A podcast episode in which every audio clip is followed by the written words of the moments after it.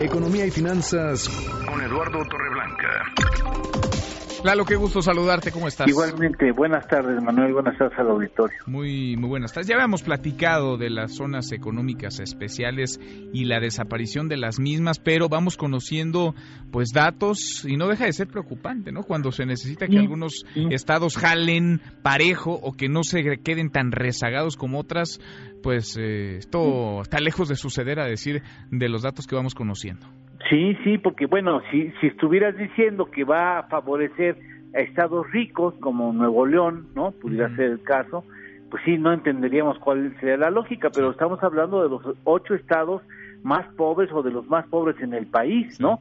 Mira, si hiciéramos el promedio del comportamiento económico de los de los ocho estados, tendríamos que en los últimos tres años han tenido un retroceso, es decir, un crecimiento de signo negativo promedio de 0.6% anual, promedio anual menos 0.6%. Claro, Campeche se lleva las palmas después de tanta dependencia petrolera.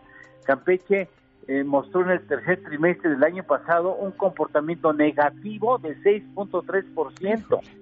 ¿no? ¿Qué y, eh, el, el empleo, por ejemplo, entre 2016 y 2019 perdieron trabajo estas entidades y con esto, con la cancelación de las horas económicas exclusivas, pierden la promesa al menos de crear 368 mil empleos a lo largo de 10 años. Sí, ya ¿no? ya no es que estén creciendo poquito o que no crezcan, es que están decreciendo, están teniendo una caída y no es el primer año. Ya hemos platicado el caso de Campeche, Lalo.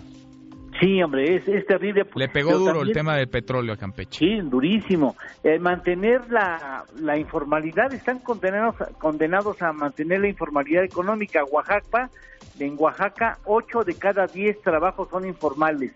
En Guerrero, 78 de cada 100, en Chiapas 77 de cada 100 trabajos son informales y son estados que tienen una enorme dependencia respecto al presupuesto que reciben del gobierno federal. Por ejemplo, en el caso de Guerrero, el 95% del presupuesto que se maneja en Guerrero deriva de aportaciones de la federación. Qué cosa, qué datos, Lalo, pues ni hablar, es una decisión tomada como otras pero con el correr de los días, de los meses y de los años nos vamos a ir dando cuenta de que quizá no fue la mejor decisión, no fue la más inteligente. ¿Postre? ¿Tenemos postre? Por supuesto, viene el Día del Niño, 38 millones de niños en el país y un dato contundente, 10% de las mujeres adolescentes, adolescentes entre 15 y 17 años han estado en algún momento embarazadas. Uf. 10% de las adolescentes entre 15 y 17 años embarazadas. Tanto que hacer, Lalo, en temas de pobreza, de marginación, de equidad de género, de, desarrollo, tanto. Para eso ojalá que nos sirva el Día del Niño, al menos para identificar sí, claro, en dónde estamos parados y todo lo que como sociedad, no nada más gobierno, sociedad también, todo lo que tendríamos que estar tratando de avanzar para emparejar el piso para, para todos, comenzando por el eslabón más débil de la cadena, el tejido social sí. más endeble, el de los menores, el de las niñas y los niños. Gracias, Lalo. Gracias, buenas tardes. Buenas Un abrazo, muy, muy buenas tardes. Mesa para todos.